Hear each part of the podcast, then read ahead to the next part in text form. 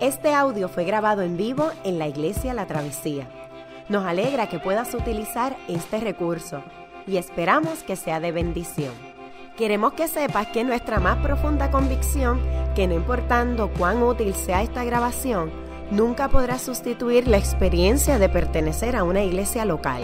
Sería un placer tenerte junto a nosotros en la travesía, pero de no poder ser así, nos gustaría ayudarte a encontrar una congregación donde puedas pertenecer y servir. Una vez más, nos alegra que puedas utilizar este recurso. Escuchen ahora la palabra del Señor, según Éxodo 4, del 1 al 17. Éxodo 4, del 1 al 17. Moisés volvió a preguntar, ¿y qué hago si no me creen ni me hacen caso? ¿Qué hago si me dicen, el Señor no se te ha parecido? ¿Qué tienes en la mano? preguntó el Señor. Una vara, respondió Moisés. Déjala caer al suelo, ordenó el Señor. Moisés la dejó caer al suelo y la vara se convirtió en una serpiente. Moisés trató de huir de ella, pero el Señor le mandó que la agarrara por la cola. En cuanto Moisés agarró la serpiente, ésta se convirtió en una vara en sus propias manos. Esto es para que crean que yo, el Señor, el Dios de sus padres, Dios de Abraham, de Isaac, de Jacob, me ha parecido a ti. Y ahora ordenó el Señor, llévate la mano al pecho. Moisés se llevó la mano al pecho y cuando la sacó, la tenía cubierta de lepra y blanca como la nieve. Llévatela otra vez al pecho, insistió el Señor. Moisés se llevó de nuevo la mano al pecho y cuando la sacó la tenía tan sana como el resto de su cuerpo. Cuando la primera señal milagrosa no te crean ni te hagan caso, dijo el Señor, tal vez te crean con la segunda. Pero si no te creen ni te hacen caso, después de estas dos señales, toma agua del Nilo y derrámala en el suelo. En cuanto el agua del río toque el suelo, se convertirá en sangre. Señor, yo nunca me he extinguido por mi, por mi facilidad de palabra, objetó Moisés. Y esto no es algo que haya comenzado ayer, ni anteayer, ni hoy, que te diriges a este servidor tuyo. Francamente, me cuesta mucho trabajo hablar. ¿Y quién le puso la boca al hombre? Le respondió el Señor. ¿Acaso no soy yo, el Señor, quien lo hace sordo o mudo? ¿Quien le da la vista o se la quita? Anda, ponte en marcha, que yo te ayudaré a hablar y te diré lo que debes decir. Señor, insistió Moisés, te ruego que envíes a alguna otra persona. Entonces el Señor ardió en ira contra Moisés y le dijo, ¿y qué hay de tu hermano Aarón el levita? Yo sé que él es muy elocuente. Además, ya ha salido a tu encuentro y cuando te vea se le alegrará el corazón. Tú hablarás con él y le pondrás las palabras en la boca. Yo los ayudaré a hablar, a ti y a él. Les enseñaré lo que tienen que hacer. Él hablará por ti al pueblo como si tú mismo le hablaras y tú le hablarás a él por mí como si le hablara yo mismo. Pero no te olvides de llevar contigo esta vara, porque con ella harás señales milagrosas. Esta es la palabra del Señor. Amén. Gracias, Marley. The-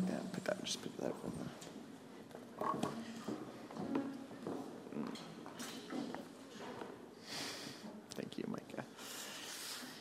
Este, pues, buenos días. Ah, me llamo Rani. En estos momentos estamos en medio de una serie de sermones basado en el libro de Éxodo. Y hemos llegado a una de las partes más famosas de esta historia.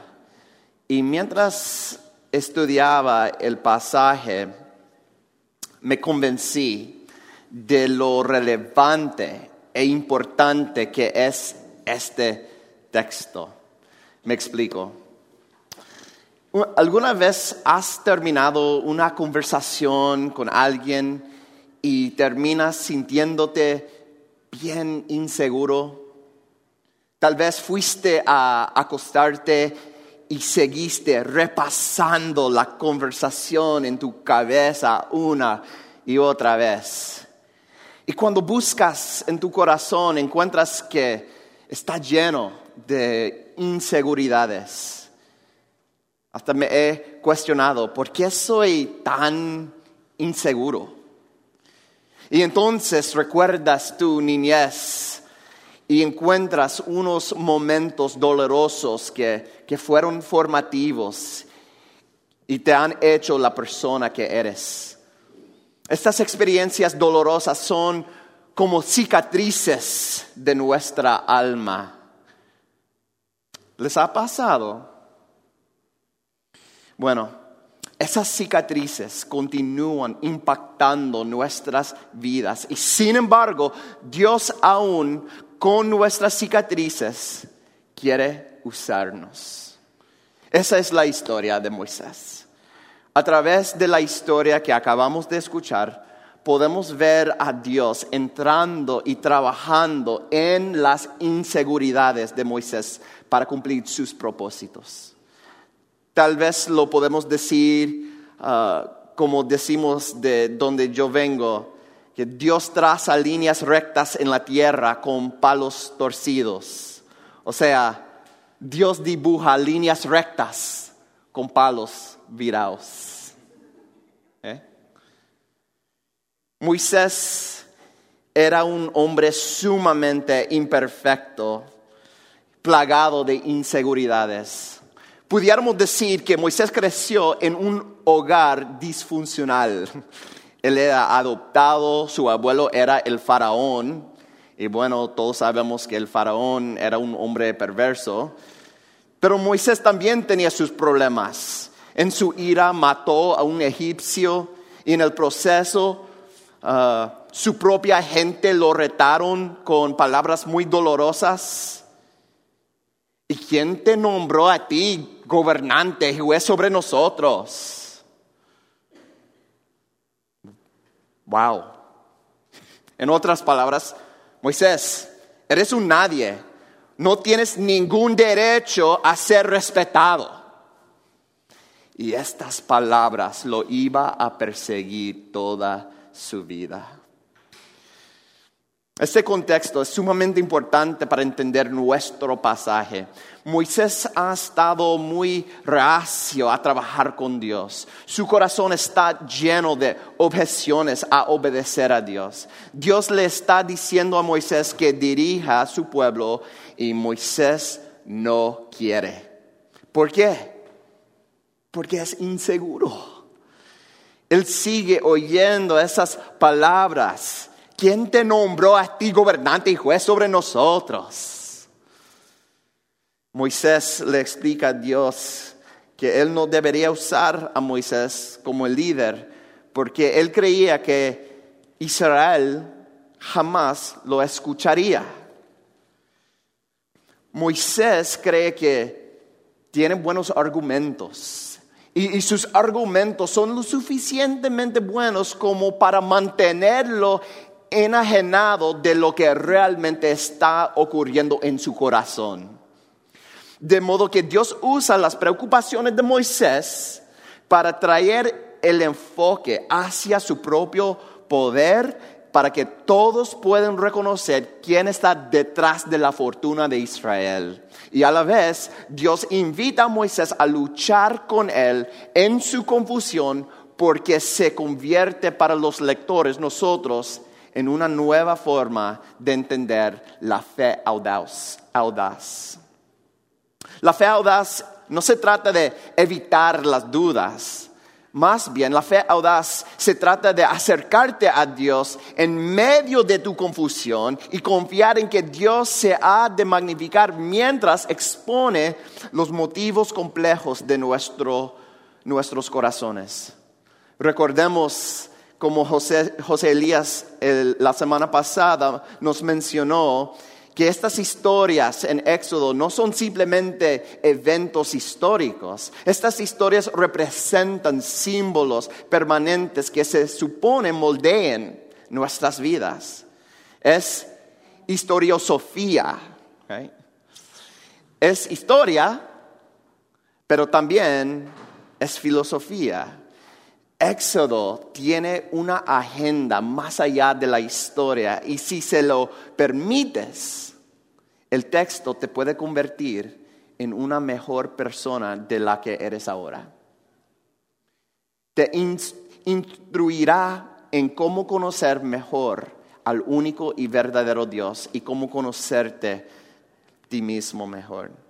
Es por eso que estudiamos la Biblia y permitimos que sus historias nos llenen de fe. La fe no es tener una, una mente soñadora o pensamiento positivo. La fe es confianza basada en la realidad. La fe es seguridad anclada en la realidad. Y estas historias nos enseñan de la realidad verdadera, aún una realidad invisible. Así que vamos ahí, vamos en el texto. Si recuerden, ah, Moisés tiene temor de lo que Dios le está pidiendo hacer. Moisés no tiene miedo del faraón. Él no tiene miedo de faraón, sino que más bien tiene miedo de su propia gente que su propia gente no se acepte su liderazgo. Él, tiene miedo de no tener credibilidad. Así que Moisés se opone o resiste al llamado de Dios en cinco ocasiones. Y nuestro texto comenzó en la cuarta y en la quinta objeción. Y estas dos objeciones son maravillosas. Dios en su soberanía permite que este debate se dé para enseñarnos acerca de sí mismo en la primera objeción y para enseñarle a Moisés en la segunda. Comencemos con la primera objeción, que en realidad es la cuarta. Okay. Okay. Pues Moisés comunica claramente su miedo. Dice el texto, verso 1. ¿Y qué hago? Si no me creen ni me hacen caso? ¿Qué hago si me dicen, el Señor no se te ha aparecido? En respuesta a esta objeción, Dios no le contesta, mira, yo soy Dios, cállate la boca, haz lo que yo digo. No. Más bien, Dios usa este momento para ah, mostrar su majestad. Me explico en, mira, en cualquier buen libro o película, al principio de la historia surge un problema, ¿no? Así es que crea una trama, no trauma, una trama, ¿ok? Y la película o historia busca resolver este problema. La mayoría de las historias se pueden resumir evaluando la, tensión entre dos partes. La mayoría de las historias se pueden, um, excuse me, eh, y he aquí algunas alternativas. Primero, ah, hombre versus hombre. Esta es la historia de un hombre bueno versus un hombre malo, ¿no? Luego, el hombre versus, versus eh, la naturaleza. Esta es una historia de supervivencia. También tenemos el hombre versus Dios, o sea, dioses. Esa es la historia de una persona que lucha en contra del poder de su, uh, eh, del poder de su destino, de fuerzas externas del mundo. Pues en Éxodo 4, Dios imagina todas las posibles tramas para Moisés y, y contesta dándole tres señales en el verso 2, Dios le pide a Moisés que le, que le, muestre su callado, su vara. Dios le dice a Moisés que lo tire al piso y éste se convierte en serpiente. Ah. Entonces, entonces Dios habla nuevamente. ¿Qué dice? Pero el Señor le mandó que le agarre por la cola. En cuanto Moisés agarró la serpiente, esta se convirtió en una vara de sus propias manos, se volvió. ¿Por qué? ¿Por qué hace Dios esto? Dice verso 5, para que crean, por eso creerán que se, te ah, que se te ha aparecido Jehová, el Dios de tus padres. Pero la pregunta es, ¿por qué una serpiente? ¿Por qué una serpiente? ¿No les parece un milagro extraño? Pues un investigador del Antiguo Testamento, Peter Enns, dice que la serpiente representa la autoridad egipcia.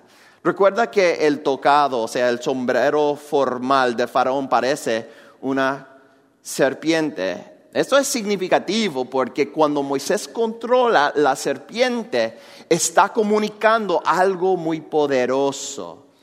El problema de Moisés con este hombre particular, en realidad, según la señal, no es un problema. De modo que se resuelve el hombre versus hombre.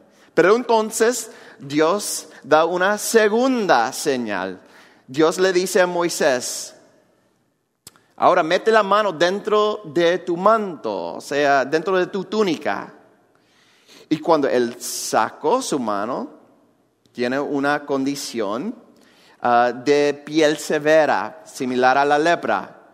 Pero entonces Dios le ordena que ponga su mano dentro nuevamente y su mano se, se cura perfectamente. Ese es el tipo de enfermedad que puede destruir una nación. Ningún ejército puede desafiar a la naturaleza. ¿ve? Pero Dios sí puede.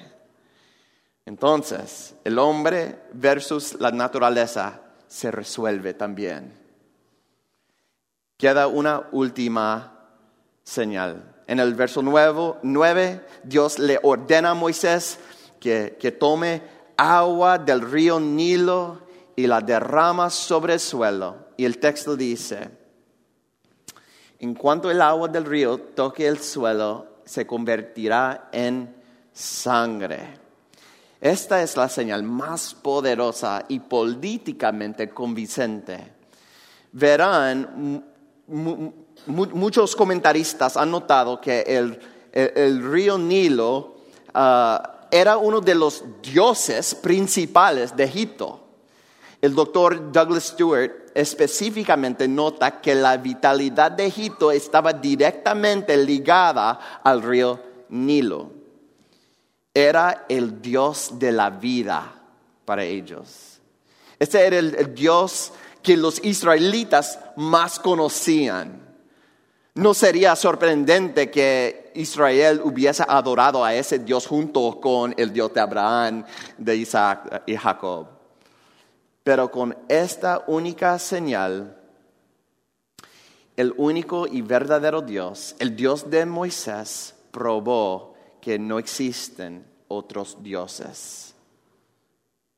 El hombre versus los dioses se resuelve.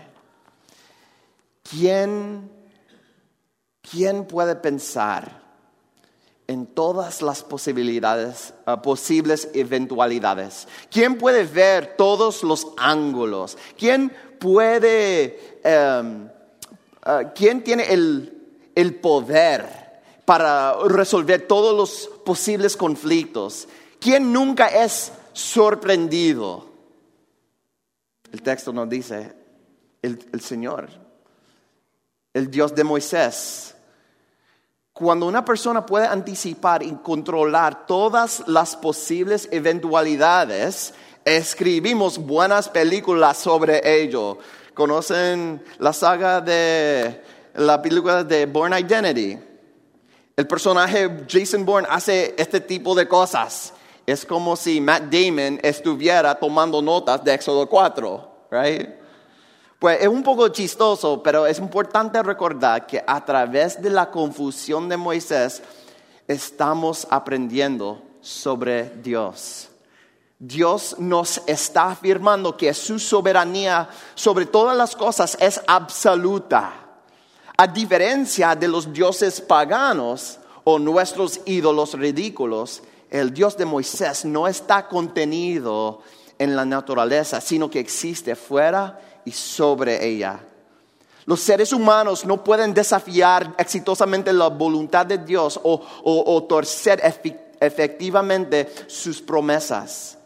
Esto nos ayuda a interpretar las cosas buenas y las cosas malas, aun cuando no podemos entenderlo todo. ¿ve? No tengo ninguna intención de ser teológicamente abstracto. Les ruego que crean esto. Si no creen esto, su incertidumbre sobre la vida no les va a permitir que hacer cosas grandes. No les va a permitir obedecer a Dios. Te vas a derrumbar la próxima vez que estés esperando resultados de pruebas médicas. O cuando tengas que cuidar de tus padres envejecientes. O cuando la economía se torne más ah, volátil. Cuando tengas que compartir tu fe con un amigo, pero no sabes cómo lo va a tomar. Todas estas cosas requieren fe, requieren un Dios soberano. O mejor dicho, requiere una confianza anclada en la realidad de Dios. ¿Ve cómo funciona esa historia? Pues nuestro texto esta mañana tiene dos objeciones. La primera nos permite tener un mejor entendimiento de Dios, pero evaluemos la objeción final y con ella aprenderemos más de Moisés y realmente de nosotros mismos.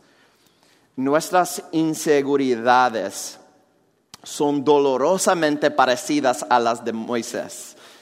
En un último intento de huir de la tarea, Moisés dice, ay Señor, nunca he sido hombre de fácil palabra, ni antes, ni desde que tú hablas a tu siervo, porque soy tardo en el habla y torpe de lengua. Francamente, Señor, me cuesta mucho trabajo hablar. Pues los comentaristas están pues inseguros de lo que esto significa exactamente. ¿Será que Moisés tenía un impedimento de habla? ¿Será que se le olvidó cómo hablar egipcio después de estar eh, exiliado en Madián durante 40 años? No sabemos con eh, certeza, pero él se sentía inseguro. La respuesta de Dios es totalmente asombrosa. Mira lo que dice. ¿Y quién le puso la boca al hombre?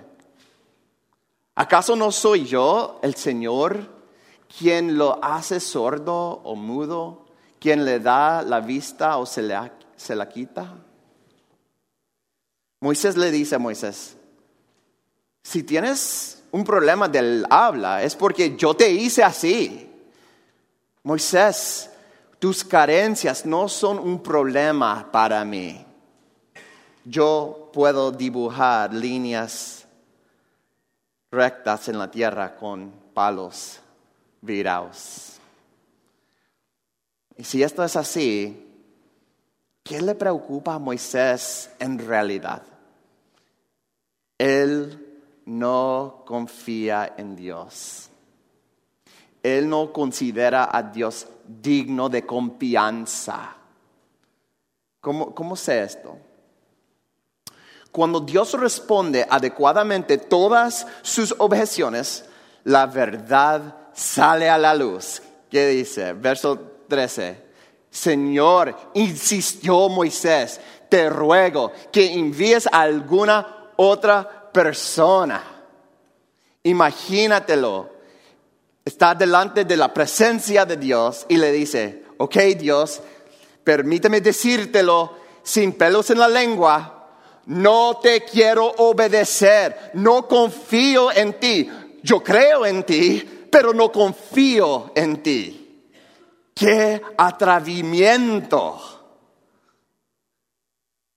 Entonces, se despertó la ira de Dios, pero aún así Dios fue paciente. Dios toma en cuenta las debilidades de Moisés y envía a Aarón para decir sus palabras, como dice en verso 16.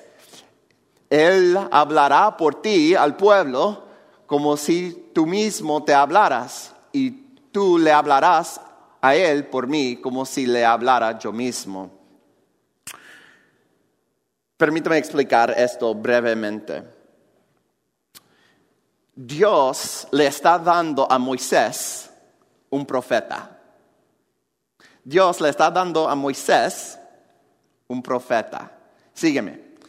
Como Moisés es el profeta de Dios y Aarón es el profeta de Moisés, entonces Moisés es, Moisés es como Dios. No en el sentido de que es divino, sino que habla con autoridad. Un profeta no es alguien que predice el futuro.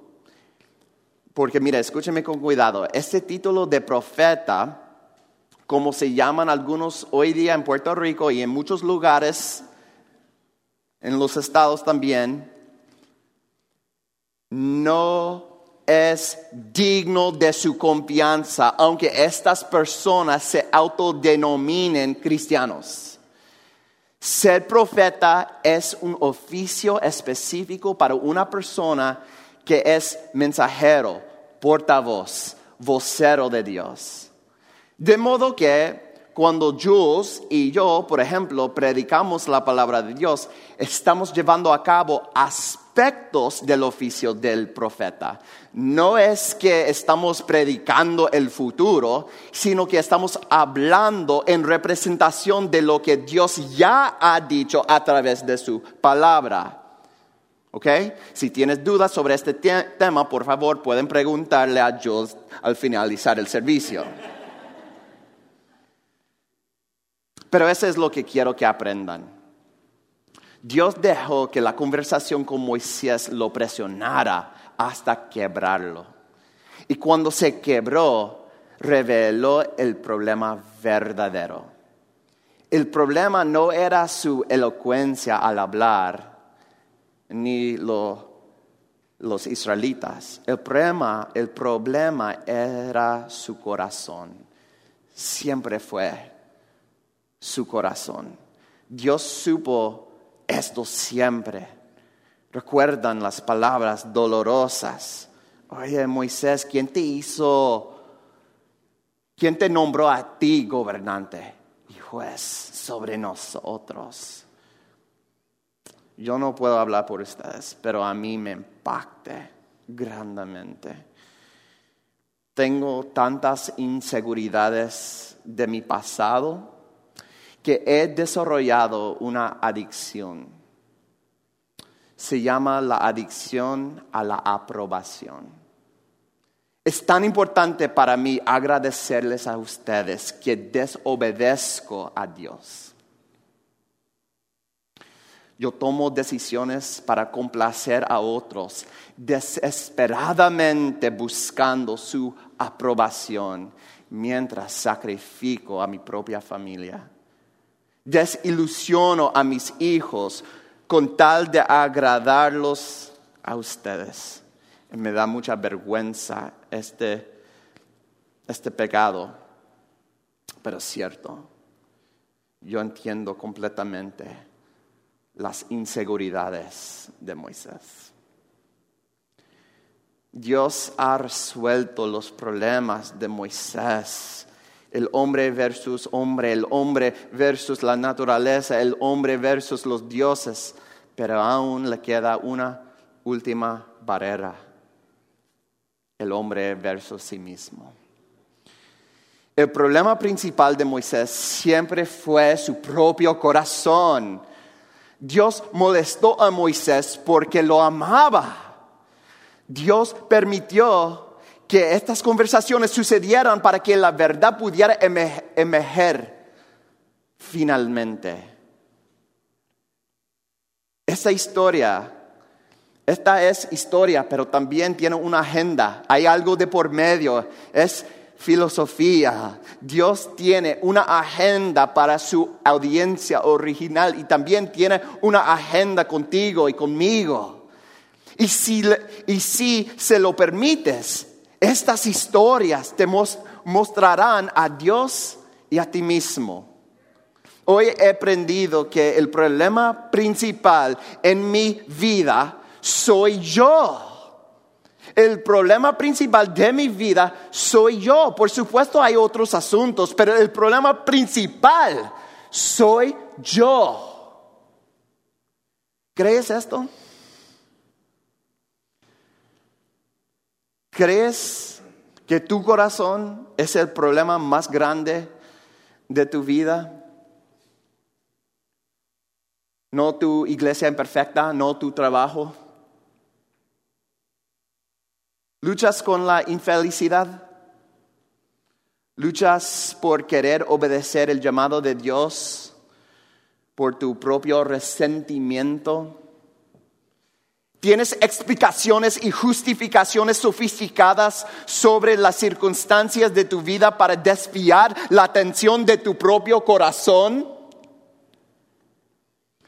¿Se te hace difícil admitirlo? ¿Se te hace difícil admitir que la mayor parte de tu miseria en la vida es culpa de tus propias decisiones? ¿Culpa de tu propio corazón? Si estás casado, te ruego que hables con tu esposo o esposa y le digas, soy la causa principal de mi infelicidad. Ayúdame a crecer. Ayúdame a seguir la voz de Dios. Hay que decirlo así. Si eres soltero, soltera, encuentra una amiga o amigo y confiésale mi corazón es peligrosamente sofisticado y complicado y no quiero reconocer que el problema está en mi corazón, no en mis circunstancias. Ayúdame a seguir la voz de Dios. Y si estás tentado a no hacer esta tarea, y yo sé que hay algunos de ustedes que no quieren hacer esta tarea, Pregúntate, ¿a qué le temo? ¿Tengo orgullo en mi corazón? ¿Por qué busco justificarme? Ya, ya tienes justificaciones, ¿no? Hazte estas preguntas. Presta atención a tu corazón. Y recuerda que hemos caminado un largo viaje con cicatrices en nuestra alma. Esto es de esperarse pero Dios estará contigo. En ese punto es que quisiera concluir. Dios estará contigo. El pasaje entero le apunta a Moisés a una verdad permanente. Dios estará con Moisés. Las señales y la provisión de Aarón son meras extensiones de la presencia de Dios. Dios le hizo una promesa a Moisés, yo estaré contigo. Y Moisés está aprendiendo a vivir entre el presente y la promesa. Y este viaje es difícil. Y ver señales no es suficiente para creer de verdad. Ver milagros no fue suficiente para Moisés y no es suficiente ni para ti ni para mí. Moisés siguió cometiendo errores. Él aún dudaba. Así que Dios tuvo que, ah, seguir recordándole vez tras vez. Y esa es parte de la belleza, que aunque Moisés fallaba, Dios era fiel a sus promesas. Moisés no podía buscar en sí mismo la confianza que necesitaba. Cuando él buscaba en sí mismo, no encontraba fuerza ni valentía. Encontraba dudas y fracasos. Moisés necesitaba buscar fuera de sí mismo a las promesas de Dios. Y eso es tan difícil porque nuestra cultura sistemáticamente nos ha enseñado a buscar dentro de nosotros mismos para encontrar confianza. Pero Dios tiene otro plan. Él nos invita a buscar fuera de nosotros. El Antiguo Testamento cantaban canciones sobre esto. Por ejemplo, ah, cantaron las personas de Israel, a las montañas levanto mis ojos, levanto mis ojos, busco fuera de mí a las montañas. ¿Y de dónde ha de venir mi ayuda? Mi ayuda proviene de mí mismo, no, del Señor, creador del cielo y de la tierra. El Nuevo en el Nuevo Testamento levantamos nuestros ojos a otra montaña, a la cruz del Calvario, la promesa de Dios, no nos atrevemos a buscar dentro de nosotros. ¿Por qué? Como dice en la segunda de Timoteo, si somos infieles, Él sigue siendo fiel, ya que no puede negarse a sí mismo. Dios no puede negarse a sí mismo.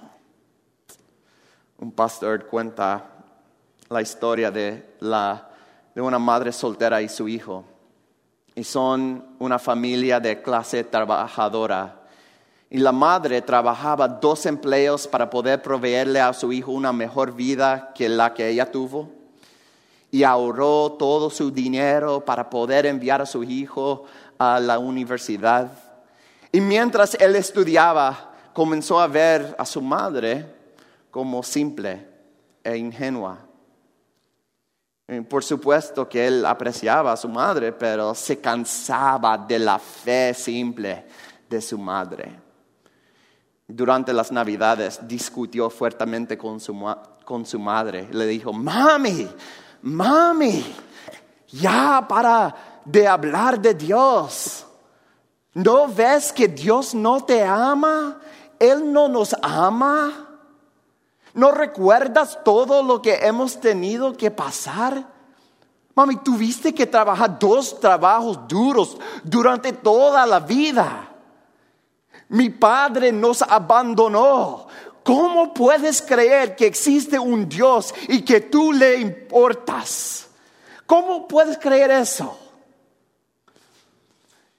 Por supuesto, esto destrozó el corazón de su madre, escuchar a su propio hijo hablar de tal manera. Pero finalmente encontró el, coraje para hablar, aunque no fuese tan elocuente como su hijo. Ella habló suavemente. Tal vez tienes razón. Tal vez yo no importo. Tal vez soy pequeña. Pero ¿sabes qué? Yo sé que a Dios le importa Dios. Su reputación está en juego cuando Él nos hace promesas. Él nos, Él nos ha prometido que somos importantes para Él. Y yo confío en eso. Confío en Él. Y esta preciosa madre no buscó dentro de sí, no miró sus circunstancias como su hijo quiso dirigirla. Ella no buscó su propio desempeño moral. Ella se fijó en Dios quien es fiel a su propio nombre. Yo estaré contigo, yo estaré contigo, yo estaré contigo. Estamos caminando entre el presente y la promesa. Cristo está con nosotros. Él vivió y murió y resucitó. Y celebramos la fidelidad de Dios en Cristo Jesús. Él sigue siendo fiel. Y por esta razón, su promesa final, Cristo, promesa final a ti y a mí, antes de partir, fue la misma promesa que hizo Dios a Moisés. Mateo 28, verso 19. Y les aseguro que estaré con ustedes siempre hasta el fin del mundo. Amén.